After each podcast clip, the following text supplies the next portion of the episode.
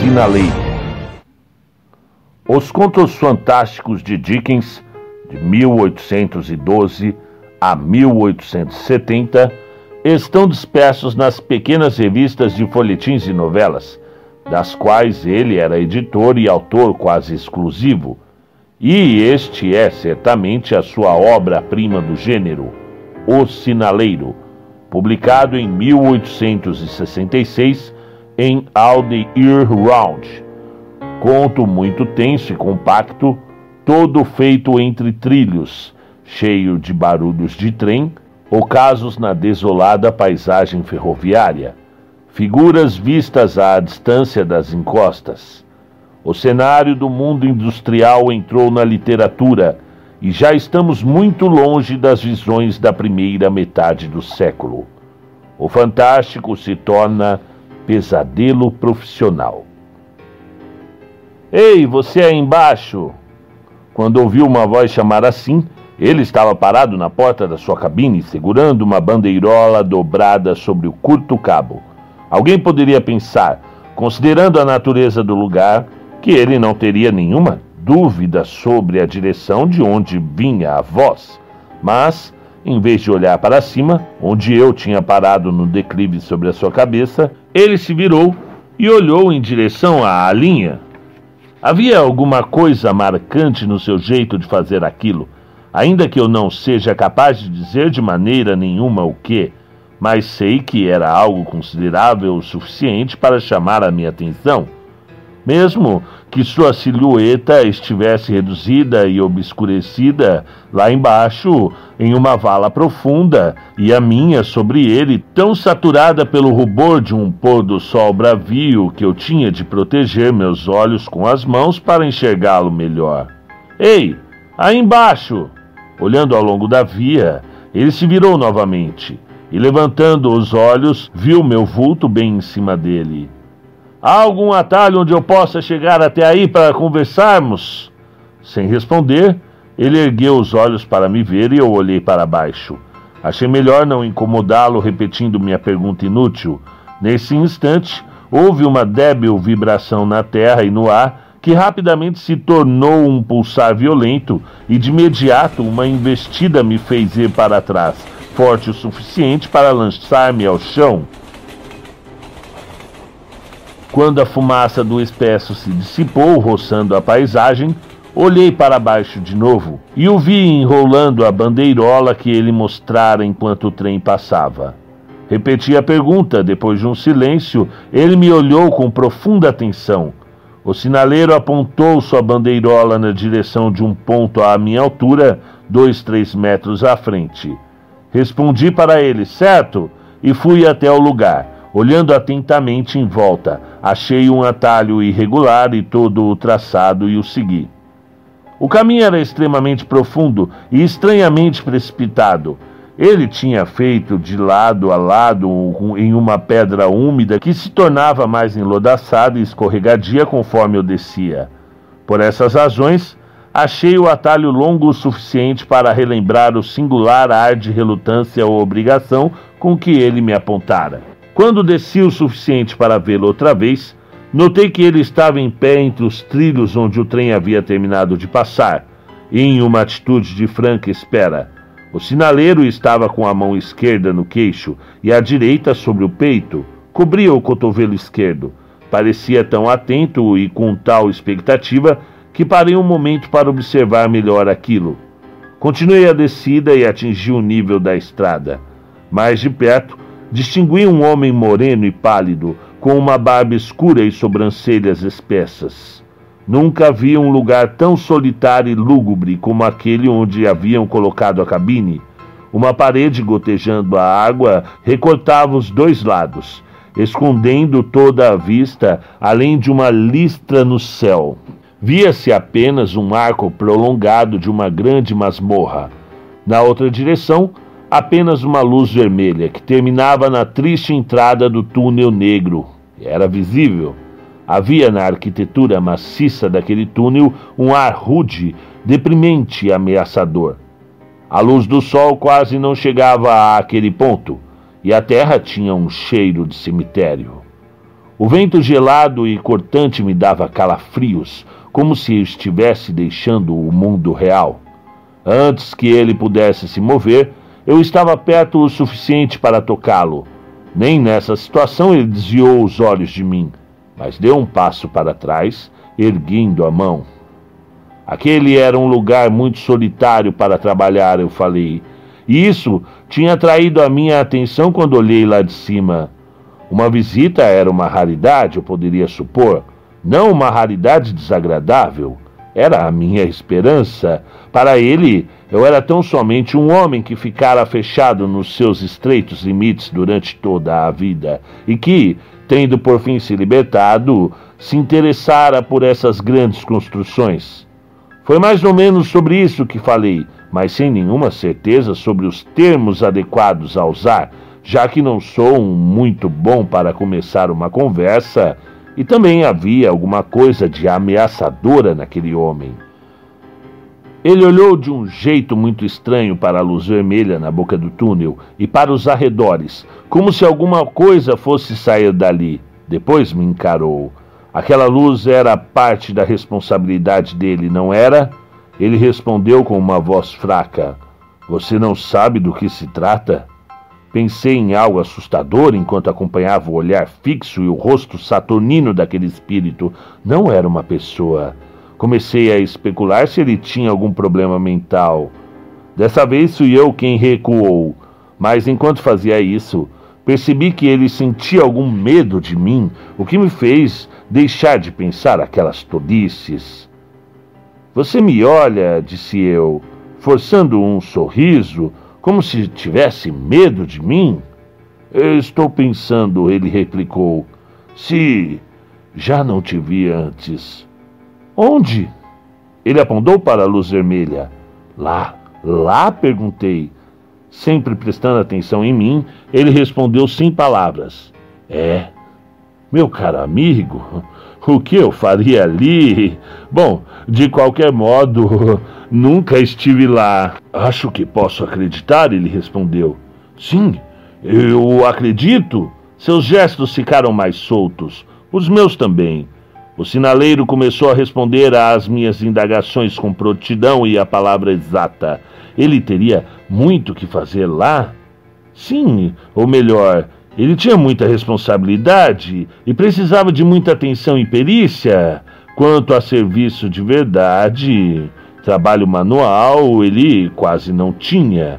Balançar o sinal, organizar as luzes e dar a volta à manivela de ferro, às vezes era tudo o que ele tinha por fazer. No que diz respeito àquelas longas e solitárias horas às quais eu parecia fazer tanto caso, ele dizia apenas que a rotina de sua vida se acomodara àquilo. Sozinho, ele aprendera ali embaixo uma língua. Se apenas entender os seus signos e formar suas próprias ideias cruas sobre a pronúncia, pode ser chamado de aprender. O sinaleiro tinha também estudado frações e decimais, e tentando uma pequena álgebra, mas era, desde garoto inábil para o cálculo, enquanto trabalhava, precisava realmente ficar exposto àquele corredor de vento úmido? Ele não podia tomar sol entre as altas paredes de pedra? Isso dependeria do clima e das circunstâncias. Em algumas condições havia pouco a fazer na via, tanto durante o dia quanto à noite. Com o tempo claro, ele fugia um pouco das sombras, mas como poderia a qualquer momento ser chamado pela campainha elétrica, nessas ocasiões ficava ainda mais atento e o descanso era menor do que poderia supor. Ele me levou para dentro da cabine, onde havia uma lareira, uma escrivaninha para um livro um oficial em que ele fazia certas entradas, um aparelho de telégrafo com seu painel, indicadores e agulhas, e a pequenina sirene de que ele tinha falado.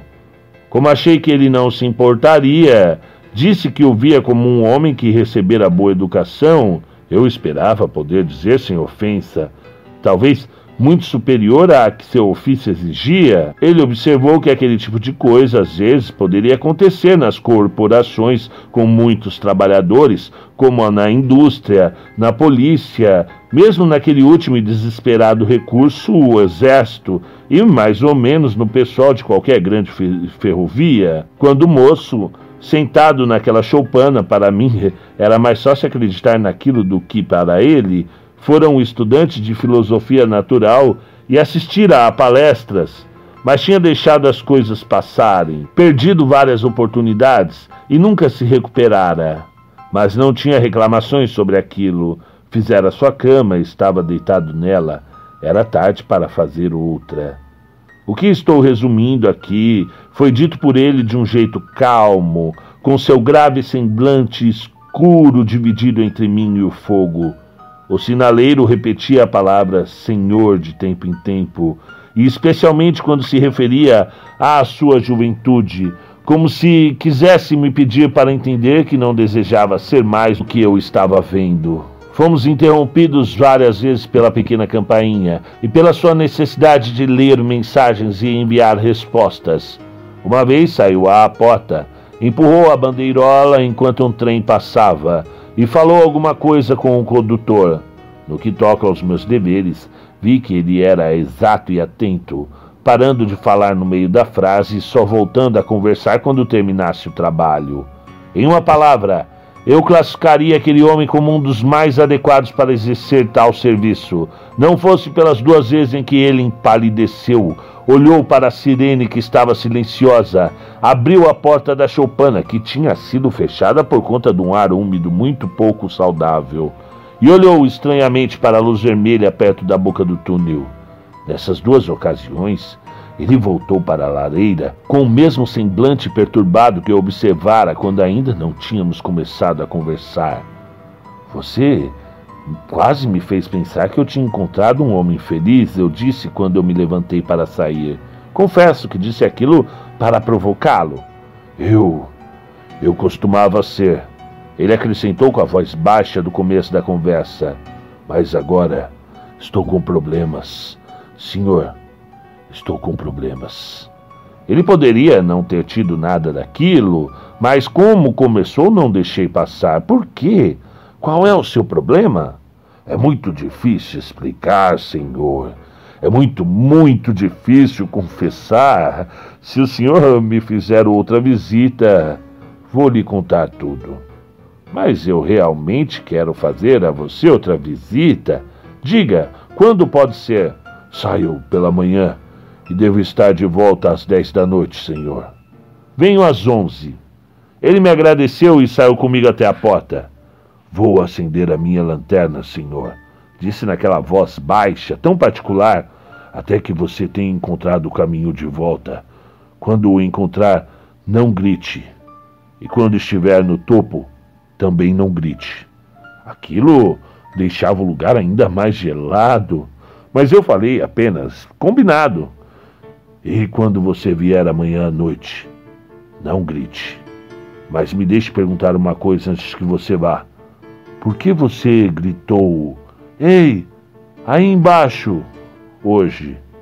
Sei lá, eu disse.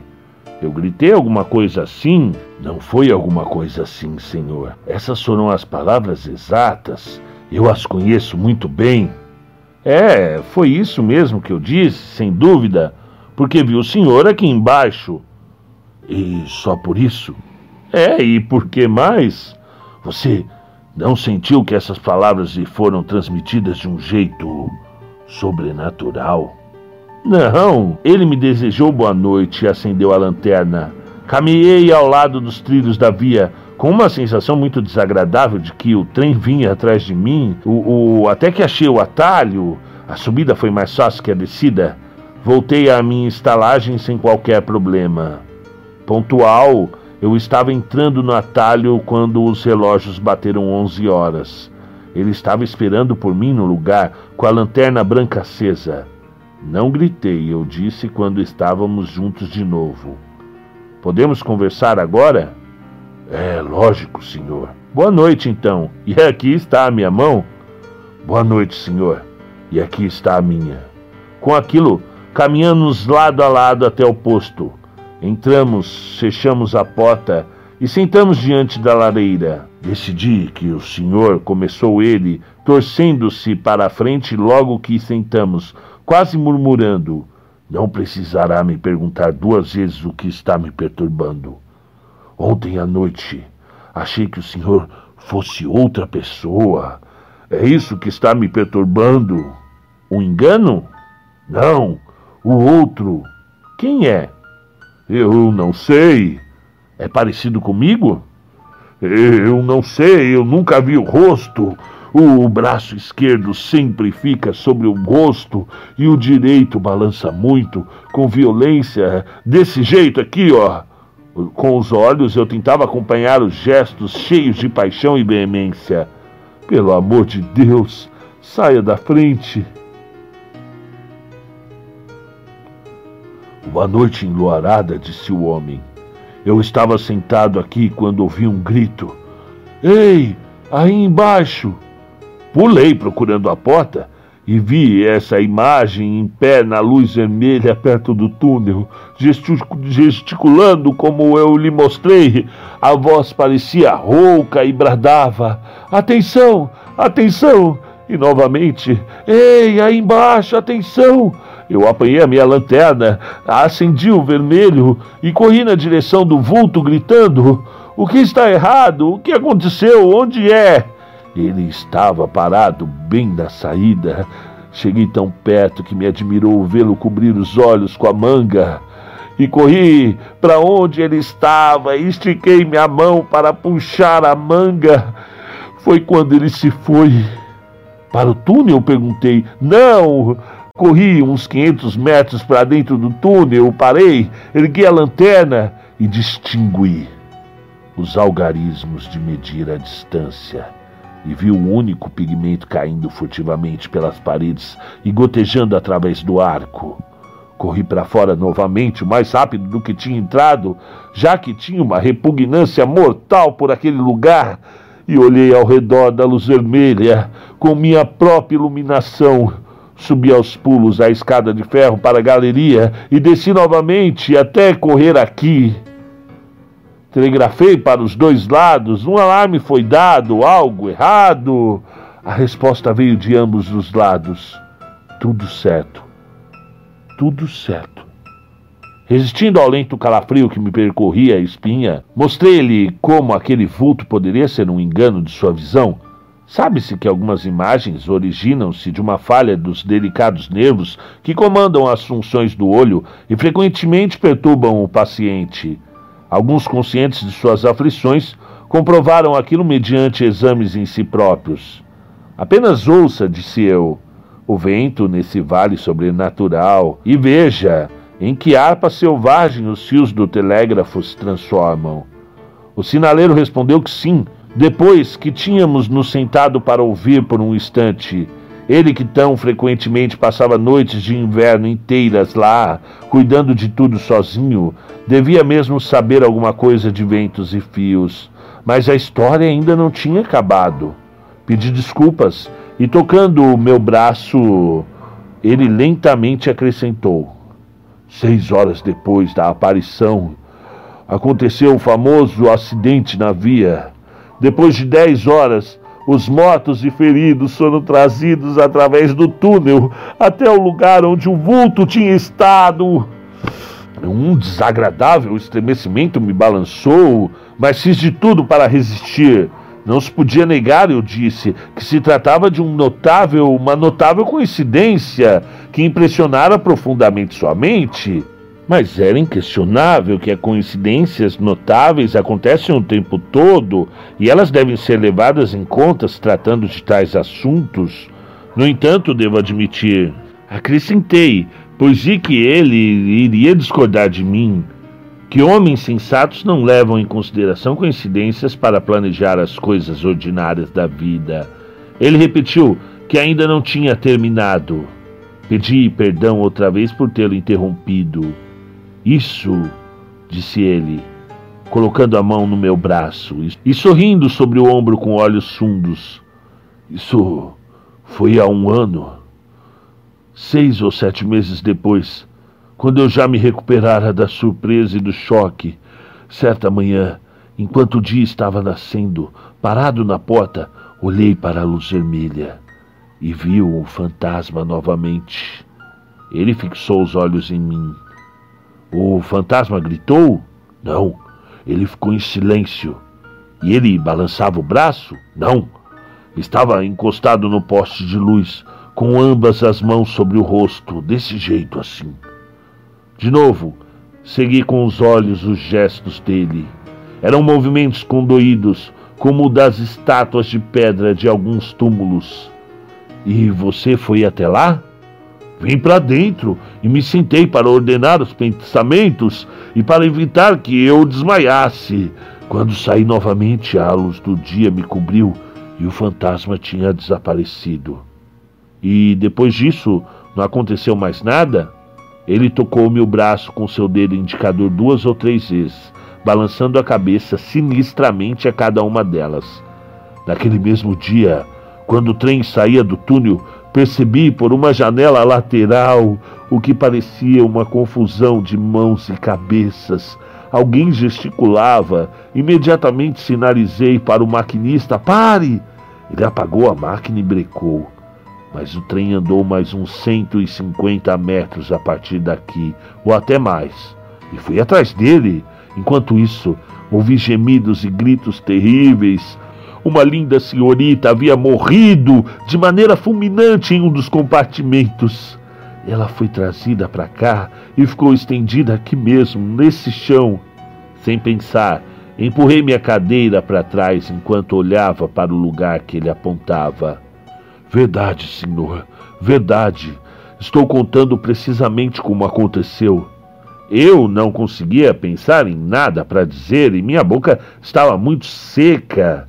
O vento e os fios completaram a história com um longo grito de lamentação. E ele concluiu: Agora, senhor, considere isso e julgue se minha cabeça está mesmo perturbada. O fantasma, ele voltou uma semana atrás. Desde então, reaparece de vez em quando. E, e na luz? É, na luz de perigo. E, e o que ele faz? Ele repetiu, se, se possível com mais paixão e veemência, aquele último gesto em que dizia: Pelo amor de Deus, saia da frente. Então continuou: Não tenho descanso ou paz por conta disso. Ele me chama por muito tempo de uma forma sinistra. Aí embaixo, cuidado, cuidado, e gesticula na minha direção e toca a minha sirene. Detive-me por isso. A sirene tocou ontem à noite quando eu estava aqui e você saiu à porta duas vezes.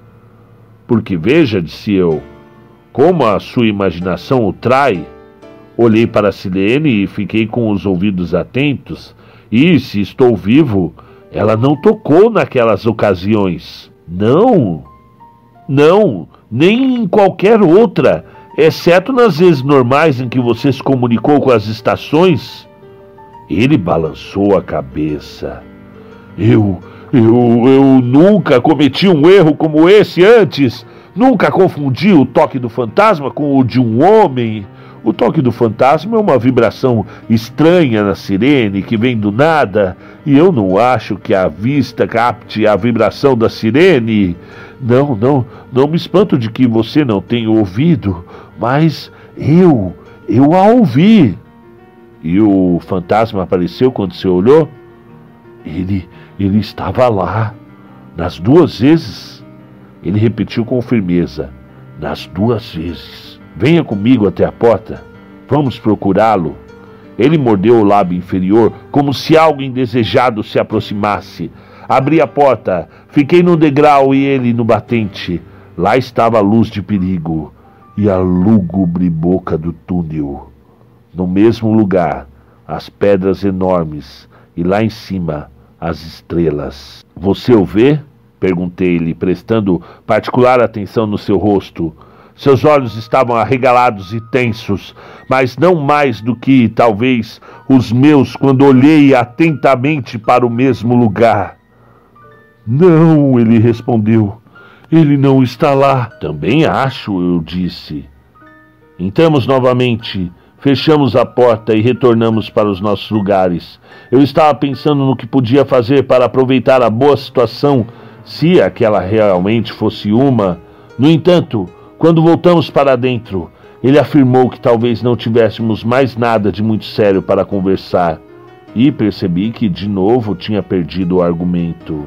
Nesse pé, o senhor já teria compreendido, ele disse, que minha perturbação vem justamente da dúvida sobre o significado daquele fantasma. Mesmo sem ter certeza, falei que tinha compreendido. O que ele está querendo me avisar? O sinaleiro ruminava com olhos de fogo e somente às vezes olhando para mim. Qual é o perigo? Onde está o perigo? Há perigo em algum lugar na vida? Alguma tragédia vai acontecer? Não tenho mais nenhuma dúvida agora, depois do que aconteceu antes. Mas isso me assombra muito. O que eu posso fazer? Ele pegou um lenço e enxugou o suor da testa. Não tenho motivo para telegrafar perigo para algum dos lados ou para os dois. Ele continuou, secando a palma das mãos. Seria péssimo se pensarem que sou louco. A mensagem ficaria assim: perigo, cuidado, e a resposta: que perigo? Onde? Mensagem: não sei, mas pelo amor de Deus, cuidado. Eu seria despedido? Que outra escolha teriam? Era triste ver a dor daquele espírito. A cabeça de um homem consciente estava sendo torturada e oprimida por uma responsabilidade incompreensível que envolvia vidas humanas. Quando pela primeira vez o fantasma ficou na luz de perigo, prosseguiu, colocando seu cabelo preto atrás da cabeça e movendo as mãos de um lado ao outro das têmporas, febrilmente tenso. Por que não me contou que aconteceria o acidente? Se fosse mesmo acontecer, Talvez isso pudesse ter evitado a catástrofe, porque depois, em vez de esconder o rosto, ele não me falou. Ela vai morrer, deixe-na em casa. Se naquelas duas ocasiões ele apareceu só para me mostrar que seus conselhos são verdadeiros e para me preparar para um terceiro, por que não me avisa agora com mais clareza? E eu, Deus me ajude, um pobre sinaleiro nesse posto solitário, por que não fazer isso com alguém que conta com crédito suficiente para fazer alguma coisa?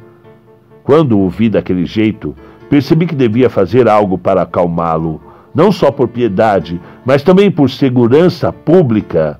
Dessa forma, ignorando qualquer senso de realidade ou irrealidade entre nós, mostrei-lhe que seu desempenho, até porque ele tinha entendido seu dever, não estava prejudicado por causa dos recados obscuros do fantasma. Nisso me saí melhor do que na tentativa de trazer razão às suas convicções. Ele tornou-se calmo e as exigências ocasionais do seu trabalho, conforme entrava a noite, começaram a demandar mais atenção. Fui embora às duas da manhã. Ofereci-me para lhe fazer companhia a noite toda, mas ele nem quis saber. Não tenho motivo para esconder que voltei a olhar mais uma vez para a luz vermelha enquanto subia pelo atalho, e que não gostava daquela luz vermelha, e que teria dormido mal se a minha cama estivesse perto dela. Também não tenho motivo para esconder que me desagradavam as coincidências do acidente da morte da jovem. Mas o que dominava realmente meus pensamentos era a hipótese de como eu deveria agir, tendo ouvido aquelas revelações eu já sabia que aquele homem era inteligente, atento e exato, mas até que ponto ele permaneceria assim, nesse estado de espírito? Ainda que em posição subordinada, ele ocupava um posto importante e eu, por exemplo, arriscaria minha própria vida para que ele continuasse a executar seu trabalho com exatidão? Sem conseguir deixar de pensar que seria traiçoeiro comunicar tudo aquilo aos seus superiores na companhia, sem primeiro ter certeza de tudo e propor uma solução a ele. Resolvi me oferecer para acompanhá-lo, de todo o jeito mantendo o segredo, em uma visita ao melhor médico das redondezas. Seu horário de trabalho mudaria na noite seguinte. Ele sairia uma ou duas horas depois do raiar do dia e só voltaria à noite. Marquei de voltar naquele horário. A noite caíra bastante amena e eu saí mais cedo para desfrutar dela. O sol não estava ainda muito baixo quando atravessei o atalho perto do topo do alto do barranco. Eu caminharia por mais uma hora, pensei, para depois ir à cabine do meu sinaleiro.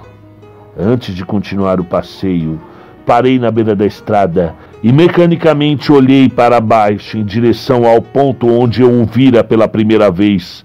E não posso descrever a emoção que tomou conta de mim quando, perto da boca do túnel, vi o espectro de um homem com a manga esquerda sobre os olhos, apaixonadamente mexendo com o braço direito.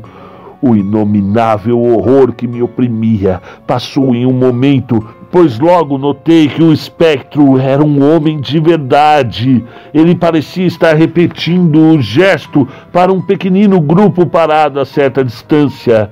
A luz de perigo ainda não estava acesa. No poste vi um abrigo pequeno e baixo, inteiramente novo para mim, feito com alguns suportes de madeira e lona e não era maior que uma cama.